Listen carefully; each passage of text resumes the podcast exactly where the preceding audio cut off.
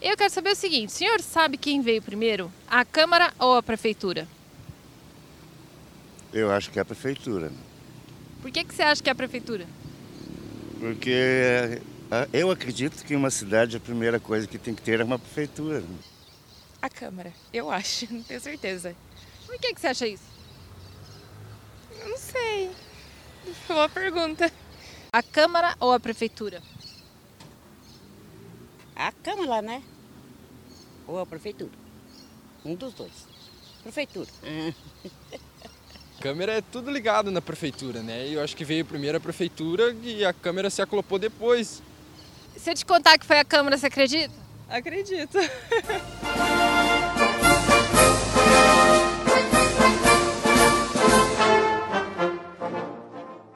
Este é o Curitiba Cast, o podcast da Câmara Municipal de Curitiba. Temos encontro marcado a cada 15 dias aqui no seu player preferido de podcasts para falar da cidade, da história de Curitiba, do que estiver em discussão na Câmara de Vereadores.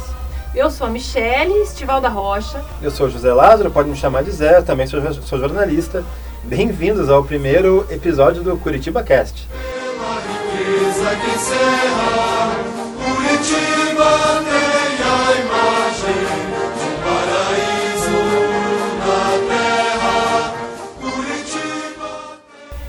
que é aniversário da cidade, nós vamos voltar um pouco para a época em que ela foi fundada e tentar entender o que, que aconteceu ali. E convidamos a coordenadora de pesquisa histórica da Fundação Cultural de Curitiba, Maria Luísa Baracho, para falar sobre essa certidão de nascimento da cidade. É, a cidade foi oficialmente registrada quando já tinha alguma idade, né, Maria Luísa? Exatamente. A cidade de Curitiba, ela tem sua origem lá em meados dos anos 1600, né? Lá em 1668 houve uma primeira tentativa quando finalmente é, chega Gabriel de Lara, que exercia um cargo de fiscalização das minas e vem para Curitiba porque vem para um povoado, né, para um pequeno povoado que não era ainda o povoado que, que deu origem a Curitiba na região da Praça Tiradentes. Não era vila, não ainda era cidade, não era vila, não, não era, nada. era nada. Era um povoado porque mineradores uh, descobriram que havia um pouco de ouro na região, né? Hum. Então vieram em busca desse ouro, tentar descobrir onde haveriam essas lavras. E na verdade foi um pouco frustrante porque imaginavam muito ouro no fim, não era tanto ouro assim. Mas de qualquer maneira foi uma motivação para que eles uh, viessem serra acima, viessem de Paranaguá, subindo a serra, e acabou se formando um povoadinho uh, na região da Tuba, que depois começou a ser chamado de Vilinha. Mas não era ainda propriamente o núcleo que deu origem a Curitiba. Hoje é patrimônio histórico do município a Vilinha da Tuba, né? Acho que tem um debate sobre essa região ser algo permanente na história aqui da cidade. Tem um projeto na Câmara tramitando sobre isso, se eu não me engano. É, e também, uh, eu não, não vou me lembrar agora exatamente qual é a outra região, mas os arqueólogos estão em busca de outras informações, dizendo que talvez não fosse bem na Vilinha, mas enfim, a, a, hipótese mais é, divulgada e mais estudada no momento é a da vilinha. E chega um momento, então, que a, um, um grupo de, de pessoas acaba se deslocando e vem para a região que hoje forma a Praça Tiradentes. E ali é erguida uma capelinha e começa a se formar então um núcleo, né? Mas antes disso, na vilinha, em 1668, quando o Gabriel de Lara vem em nome do rei de Portugal e do donatário da, da capitania, que era o Marquês de Cascais, ele vem e toma posse daquela pequena povoação. E na, na, época se levanta o pelourinho. O que, que era o pelourinho? O que, que significa o pelourinho? O pelourinho é um símbolo da justiça portuguesa. Mas naquela época não foi criada a vila naquele local porque a legislação exigia um quórum mínimo de homens bons, homens que é, pudessem assinar esse documento. E o que, que, eram esses homens bons? Os homens bons eram os homens que tinham uh, um prestígio um pouco uh, maior na vila, que destacavam-se daquela sociedade de então, sabiam assinar, né? E eram os, os homens. Porque a alfabetização também não era É. uma coisa que. Não. século. XVII, né? Não. Então, Então, alguém que soubesse escrever pelo menos o nome já O era nome, uma pessoa né? de destaque. E, e, e essas pessoas, então, não conseguiram completar o quórum exigido pela legislação e que não era um quórum grande. Eu não sei dizer exatamente, mas menos de 20 pessoas, Uhum. né? Então, nessa época se ergue o pelourinho, é feito o pedido que se criassem as justiças e tudo mais, mas é, por esse motivo, simplesmente foi só erguido o pelourinho. Bem mais tarde, em Você 1600... usava esse pelourinho? O que, que fazia? Ele, ele é o símbolo da justiça. Uhum. Né? Ele simboliza que aquela terra pertencia ao reino de Portugal e que não era uma terra de ninguém. Tá. Né? É, mais tarde, então, tem toda a lenda da Nossa Senhora da Luz. Da O Santa, o mito fundador da cidade, que a Nossa Senhora, é, é, a imagem aparecia com, com os olhos voltados para uma região um pouco mais distante e que houve um contato com os índios e que os índios apontaram então um local bom para se erguer a vila, um local mais alto. E assim então eh, explica-se a transferência desse núcleo inicial para a região da Praça Tiradentes. Isso não significa que as casas que ao, aos poucos foram surgindo ao redor daquela igrejinha, uma igreja simples, que não está exatamente onde está a catedral hoje, um pouquinho diferente a localização, mas na região da Praça Tiradentes, né? Eh, essas, eh, eh, os moradores não, não, não viviam permanentemente também a- ali na, na localidade, né? Então, ah, em 1693, portanto, um bom tempo depois, Sim. né?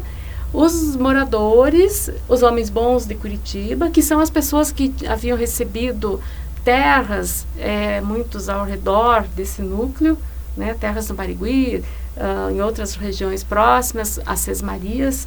Então, essas pessoas eh, reúnem-se eh, nesta igrejinha, nesta capela, e solicitam, então, que seja no- erguido o pelourinho, né?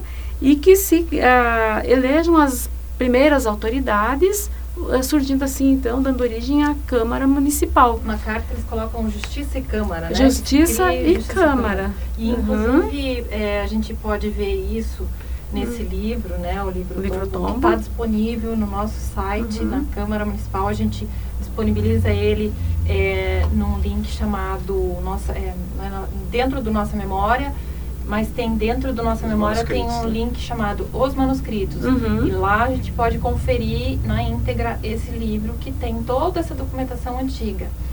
E qualquer um pode acessar. Nesse livro, então, aparece uma carta, né, em que eles inclusive falam da falta de segurança. É por isso que eles querem, né, Exatamente. de falta de justiça e segurança. Exatamente. E o grande argumento é que a autoridade, a, a- quem representa a autoridade portuguesa naquele momento é o Mateus Leme. Mas o Mateus Leme já era um senhor idoso para os padrões da época. Né? O que, que era idoso para os padrões da Pois época? é. E, Devia ser muito moço hoje em dia. de decrépito, né? Exatamente. Então, eu já imagino, não sei, não posso dizer com que idade tinha o Matheus Correto. Leme, a gente não tem essa informação, mas certamente ah, hoje ele não seria considerado decrépito e nem tão É. idoso, né? Mas enfim, dizendo, Devia ter a minha idade, pessoal, uns 35, 40 anos. não, acho lá. que talvez um pouquinho é? mais, mas enfim, e dizia-se que ah, haviam eh, problemas de ordem no, no vilarejo e que o Mateus Leme já não tinha autoridade para tanto e que eles precisavam também ter, ah, organizar, oficializar a vila, porque o povoamento já estava um pouquinho maior e eh, precisava ter então uma eh, oficialização do estado, né, eh, daquela, daquela, daquele lugarejo, Pessoas com que- autoridade, né? pra que pudessem pudesse poder organizar, né? organizar administrativamente, Uhum. né, e que tivesse então um juiz, que tivesse alguém para para julgar, então. Tem uma imagem, eu acho que Essas- explica um pouco isso. É muito comum, era comum aqui no Brasil, que quando uma criança nascesse, os Uhum. pais demorassem um pouco para ir no cartório. O cartório ficava longe, tinha um deslocamento. Então, muitas crianças brasileiras, mais antigamente, iam vir a ser registradas em cartório com um, dois anos. Curitiba, a cidade, teve então um povoamento anterior e precisou juntar condições, recursos para poder nascer, ter uma certidão de nascimento, que é esse registro histórico do qual vocês falaram, Uhum. em 1600. E 93. Exatamente. Uhum. É, foi é, depois dessa carta, acho que quatro dias depois veio a autorização para se criar a Justiça e Câmara, né? E daí no mesmo dia eles já elegeram. Já Eram foi feita uma, uma eleição. vereadores? Eram três ou cinco? Eu tenho aqui uma, uma indicação que diz o seguinte, que por de- determinação legal, a Câmara seria composta por dois juízes encarregados de presidir as sessões e vereadores e procuradores do Conselho eleitos por sistema indireto. Oficiais menores completavam o quadro de funcionários da Câmara, os almotacés, escrivãs, alcaides, porteiros, né? E lembrando que a vila de então era representada por algumas casas levantadas em torno de uma praça, onde foi reinstalado o pelourinho e havia essa primeira igreja. Você comentou a respeito dos registros de nascimento, mas vale lembrar que registros de nascimento, registro de posse de terras, eh, não só aqui em Curitiba, mas em, enfim, era, na época o que se fazia era através da igreja. Não havia ainda os registros ah, cíveis na Câmara. Né? A Câmara não fazia, ficava a cargo da igreja e essa situação só eh, se resolve e muda esse padrão, passa a ter então um serviço especializado com a proclamação da República. Perfeito. Né?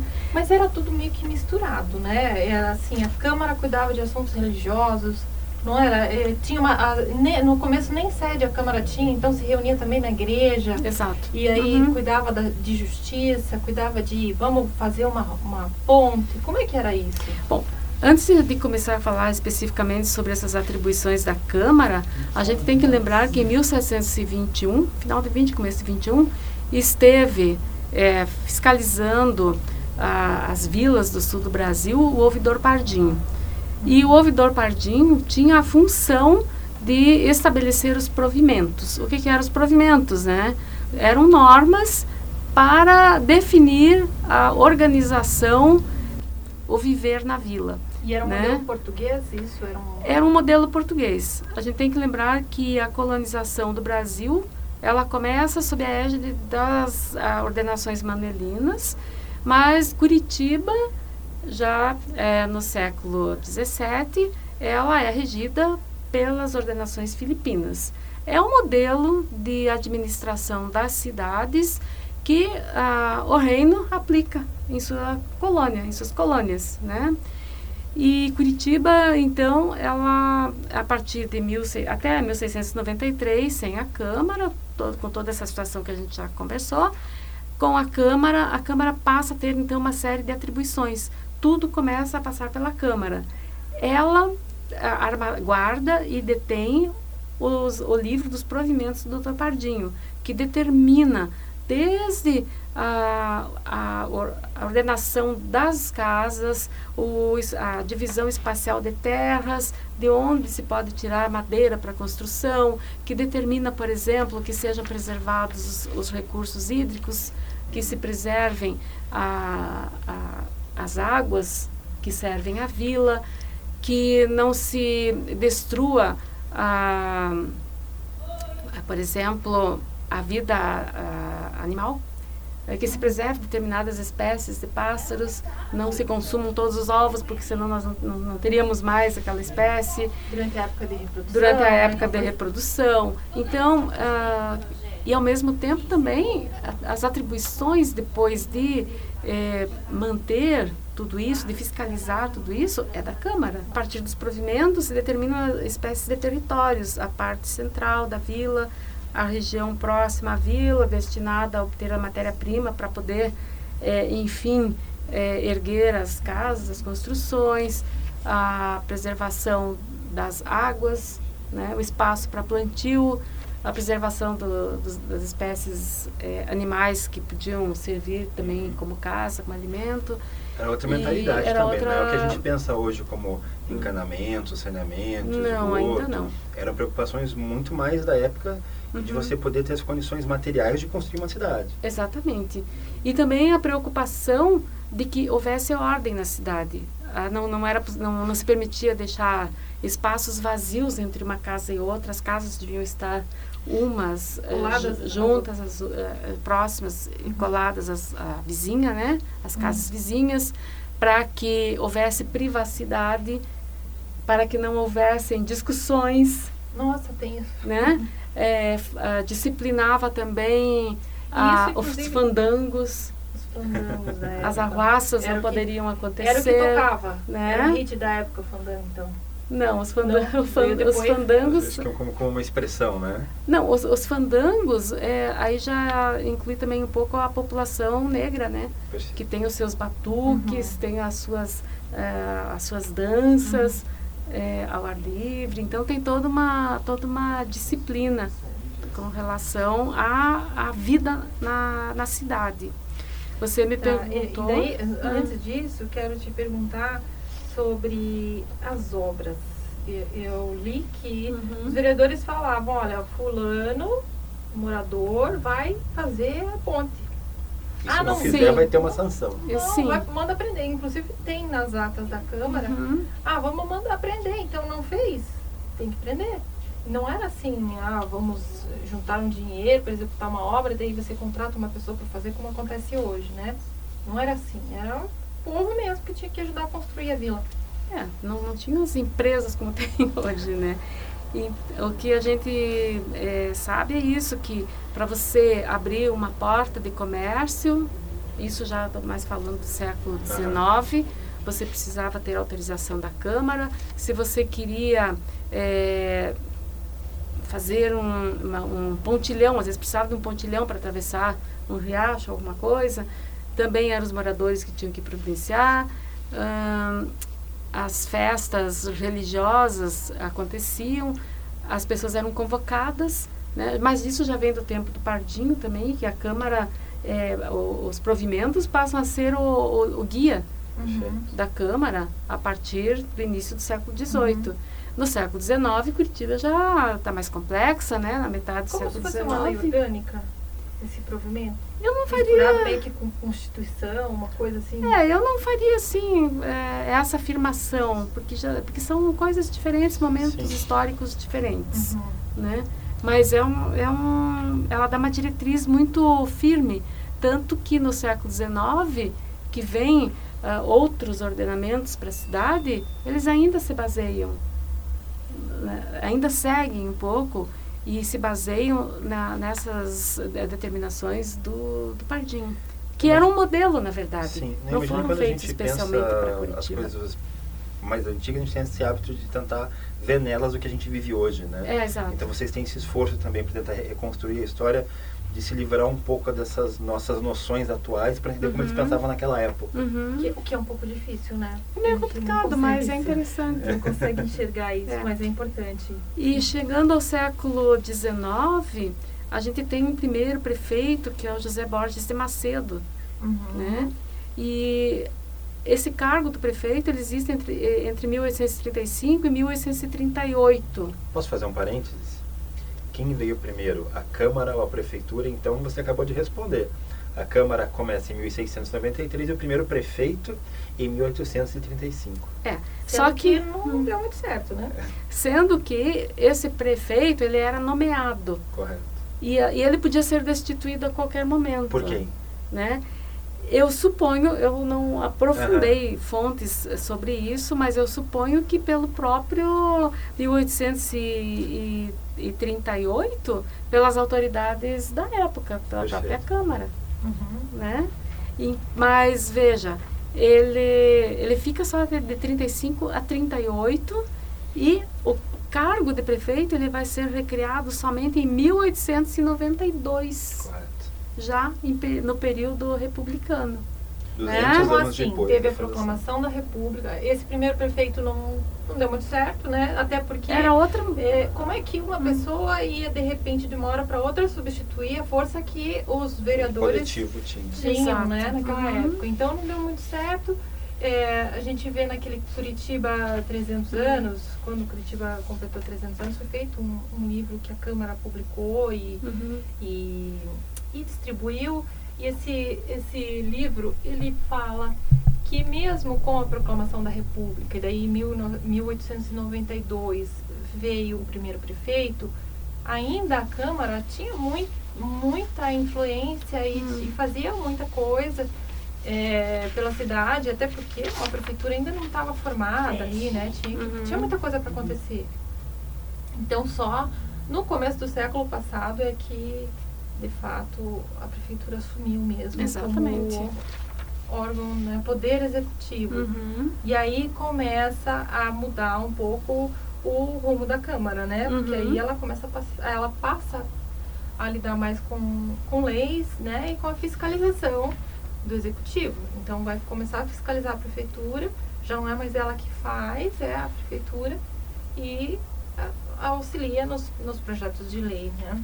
Separam seus poderes, na verdade. Separam-se os poderes. Né? O judiciário já tinha sido separado em, eu não, não lembro direito a época, mas Uhum. lá em meados de 1800, 1850. Ahn, bom, a gente tem então esse- essa questão desse prefeito, que é interessante porque a Câmara, você lembrou que ela funcionou durante algum tempo até na igreja, sim. Ela, a, a catedral no século XIX, antes da demolição, que começou em 1875, ela tinha, além da nave central, dois corredores, como até hoje ela ainda tem, né? Duas, duas, dois espaços Laterais laterais. do altar e quando Isso. de frente pro, pro A Câmara funcionou ali também. E, e teve um momento, ela funcionou em, em outros locais, inclusive na casa do José Borges de Macedo, depois dele já ter sido prefeito por três anos. é uma coisa interessante isso. Na verdade, a, a- quando criou-se a prefeitura, mesmo ah, em 1892, e a gente sabe aqui, deixa eu ver, tem a do José Borges, em 1892 veio o Cândido Ferreira de, Ferreira de Abreu, o Cândido de Abreu, que é o, prim, é o primeiro prefeito depois do José Borges de Macedo. Então, em 1892 a 1894, a primeira gestão do Cândido de Abreu. E, mas a Câmara ainda abriga o, prefe, o prefeito. E essa situação permanece até 1916, quando o Cândido de Abreu estava na sua segunda gestão, né? E ele inaugura o prédio da Generoso Marques. Ele resolve parar de despachar de dentro do poder É, que o E- controla. então é só nessa época. Perfeito. É só Mas nessa a Câmara também vai pro prédio da Generoso Marques, não vai? É também por um, por um período, né? Por um período. né? É. Eles ainda estavam definindo quem eram. É. A Câmara, na verdade, passou por vários endereços, Sim, né? passou.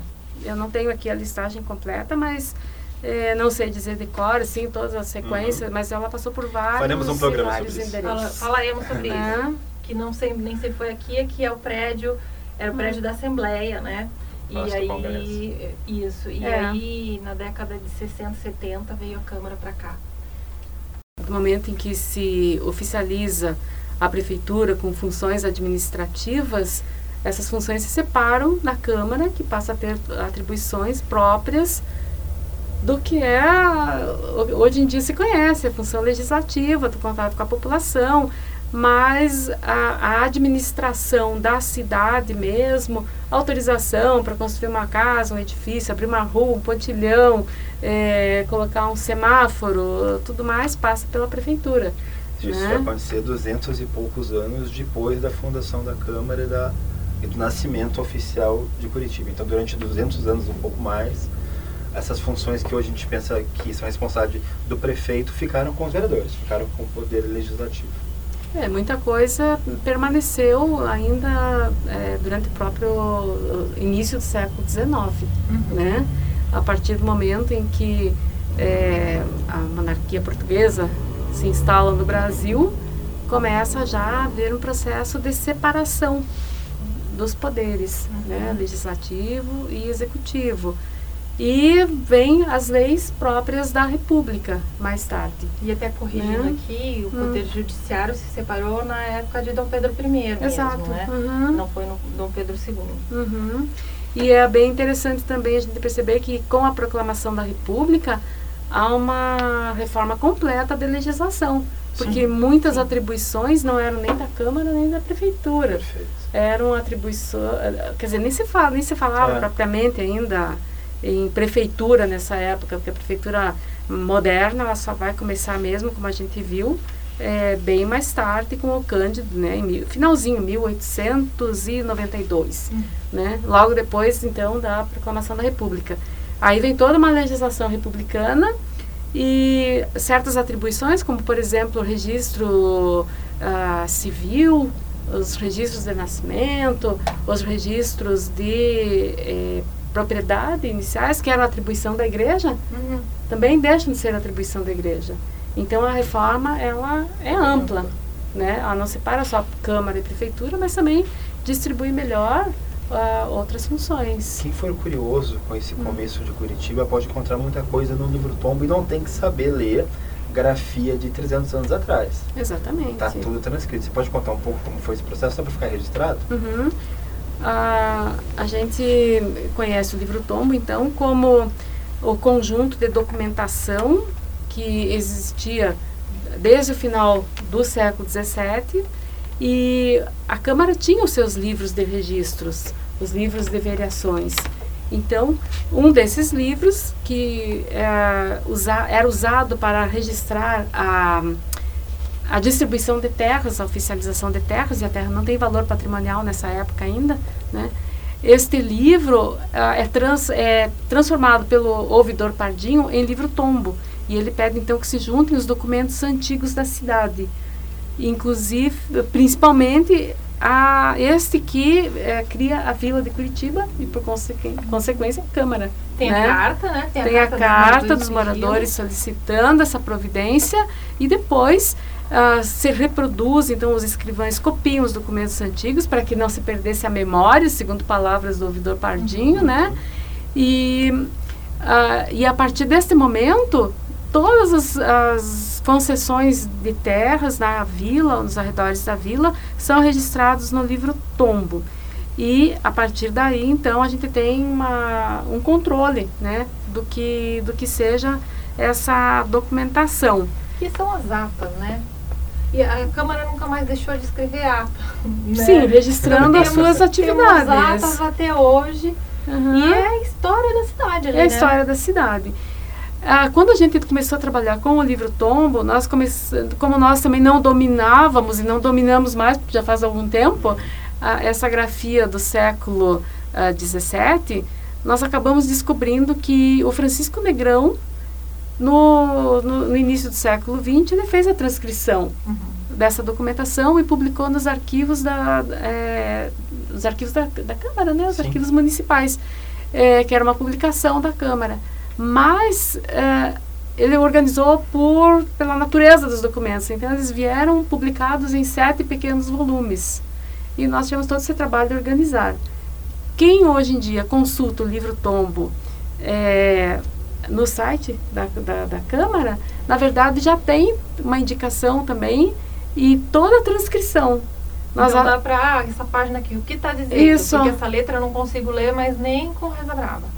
Mas Aí ela você consegue na, na publicação de baixo, né? Que é Uhum. o trabalho que vocês fizeram. Muito Exatamente. Bem feito, muito detalhado.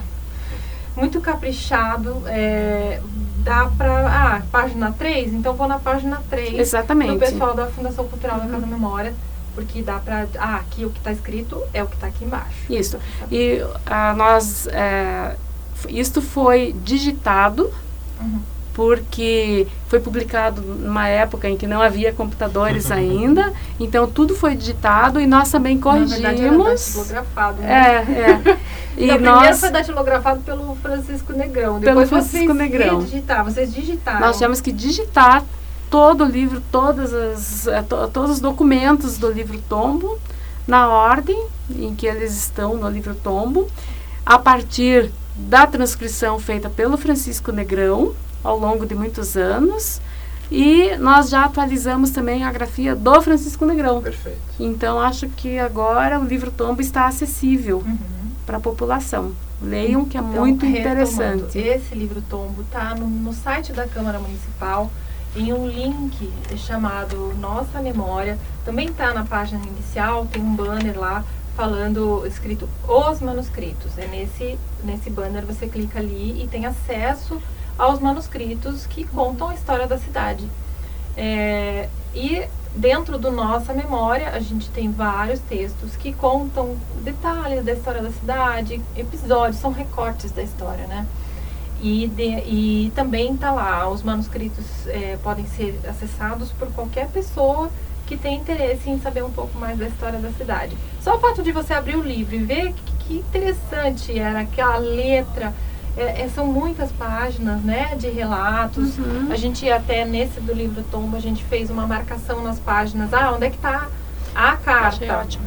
A carta dos moradores está ali. Você não Uhum. precisa ficar lendo. Você vai direto na carta. Tem uma marcação. É um sistema de flipbook, né? Que é um sistema moderno que você consegue como se estivesse folheando a página do livro, mas você está folheando no computador, né?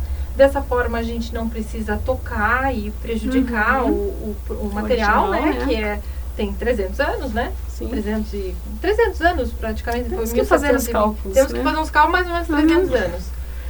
Mas é um material muito antigo, então a gente não danifica, mas ao mesmo tempo dá a oportunidade de qualquer pessoa, né, da população ter acesso àquilo. Uhum. Pesquisadores, enfim, quem Exato. quiser.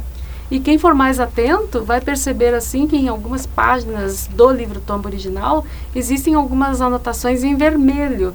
São as marcas do Francisco Negrão. que Hoje- foi escrevendo por cima do documento. Tipo, grifando, assim, isso é importante. Quem nunca?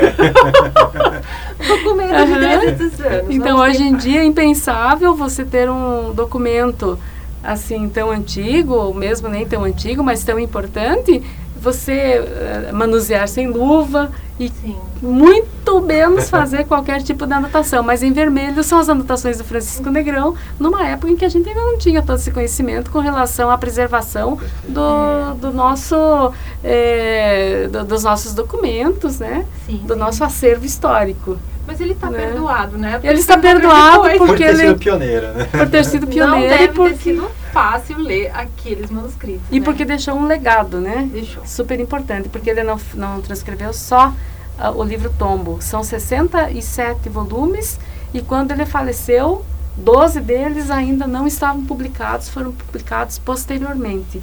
É, são, então é uma esses volumes são coleção, atas manuscritas da Câmara. atas da Câmara. Os documentos Uhum. oficiais da cidade. Exatamente. Então ele transcreveu tudo. Foi um trabalho muito bacana. Ele e a esposa dele é bom Isso que eu ia colocar, dizer. tá? Uhum. Porque as esposas, elas ajudavam. ah, Provavelmente fez muita coisa, mas não se eh, dava na época a importância, né? As Exatamente. mulheres que elas precisam. Ter. Eu não sei o nome dela pra gente falar. É, eu também não, não, não, descobri o nome dela, mas a gente sabe, nem sei como que, que alguém comprovou alguma coisa, mas é, existe essa informação, provavelmente fazia, né? passada oralmente, né? Que a esposa ajudava na. Porque ele fazia manuscrito também, né? É, e um trabalho depois físico digi- além de digi- intelectual. Né? É, é datilografado, né? Sim. Provavelmente antes de passar para a edição. Uhum. E, então atribuímos o crédito também a ela. Né? Então tá. Maria, É, muito obrigado por ter conversado com a gente. Michelle está me dando um sinal aqui, quer falar alguma coisa? Eu quero falar uma coisa que eu acho que é importante, assim, ela falou já sobre as atribuições da Câmara. A Constituição de 1988 é, definiu um pouco mais as, as atribuições de Câmara, né, de- do Poder Judiciário, Legislativo e Executivo. Então, a partir daí, a gente tem um formato que é utilizado até hoje nas câmaras municipais. Então, é, as pessoas pensam, ah, vou criar uma, vou pedir para o vereador para fazer uma ponte. Vai fazer a ponte, né, Zé? É, é um pouco diferente hoje como A não ser que ele consiga uma máquina do tempo, volte à época da fundação e aí consiga, naquele momento único histórico em que a Câmara tinha esse poder, ele, ele consiga. Então, assim, a função do vereador hoje é legislar, sim, sobre é, diversas situações que acontecem na cidade que podem ser melhoradas, é, ajustar comportamento, né? Como é que vai ser no trânsito, né? Mas e também fiscalizar o poder executivo. Dentro dessa função de fiscalizar o poder executivo, ele pode dizer, olha, prefeito, a ponte está caindo aos pedaços, então vamos arrumar. E é essa a função dele. Ele vai pedir ao prefeito que arrume, mas não que ele vai mandar fazer, porque ele não tem esse poder. A não ser que ele também é, designe uma emenda, né? Ele pode, no, agora vai começar o debate sobre o, a lei orçamentária anual para o ano que vem, então eles também vão pensando o que, que pode ser melhorado na cidade uhum. e eles têm uma cota que eles podem, ah, vamos repassar esse dinheiro para tal obra, para tal instituição, para isso, aquilo. Então nisso ele pode ajudar, mas não necessariamente a emenda é cumprida, né? É. Também tem isso. Bom, a gente vai fazer um programa especial, acho que sobre a LDO, que tramita aqui no primeiro semestre, e sobre a LOA, a Lei Orçamentária Anual, que tramita no segundo semestre. A gente pode falar com mais cuidado e com mais números, dados, informações e especialistas sobre esse assunto depois. Acho que, já, já, encerrando também, é aquele comentário que eu fiz sobre o Centro Cultural da Vilinha, que é esse povoamento originário uhum. para a Fundação de Curitiba, é, o Centro Cultural da Vilinha foi criado no dia 18 de junho de 2011 é, tem registros disso aqui na Câmara, porque teve uma atuação muito forte do ex-vereador Jair César, que faleceu recentemente, que era o vereador atuante naquela região do Atuba. Maria, muito obrigado. Que conselho, dica, sugestão que você diria para os cidadãos curitibanos que te ouvem hoje no aniversário da cidade? Bom, eu diria primeiro que fiquei feliz de poder trazer alguma informação, né? E eu acho que a, a gente tem que se preocupar muito com o nosso patrimônio, não só o patrimônio documental, mas o nosso patrimônio edificado também, né? o nosso patrimônio natural. E eu acho que é olhar para o futuro. Né? Não adianta a gente ter uma cidade inteligente, ter toda a tecnologia, se a gente também não preserva esse, todo esse patrimônio cultural que a gente tem. Então vamos olhar sempre com carinho né? e é, preservar. Tá certo. Hum. É, bom, nós temos é, algum, um vídeo sobre a fundação da cidade no Instagram. A gente também vai publicar, está publicado no YouTube, é, no Facebook. Então, vários canais a gente está publicando esse material hoje, com entrevista com pessoas na rua. Não deixe de assistir, porque a gente até foi caracterizado para rua, com roupas de época. É... Roupas feitas, copiando a forma como eram as de época. Você não foi para a rua com uma roupa de 300 e poucos não, anos. Não, porque daí estaria caindo os pedaços. Mas eu digo que até eu mesma entrei na brincadeira e como eu costuro igual é um hobby, eu mesma fiz algumas peças e a gente foi para a rua conversar com as pessoas sobre a fundação da cidade. Não perca. Então, muito bem, pessoal. Obrigado. A gente volta daqui 15 dias com mais um Curitiba Cast. Curitiba Cast. A cidade aconteceu, acontece e se reinventa por aqui.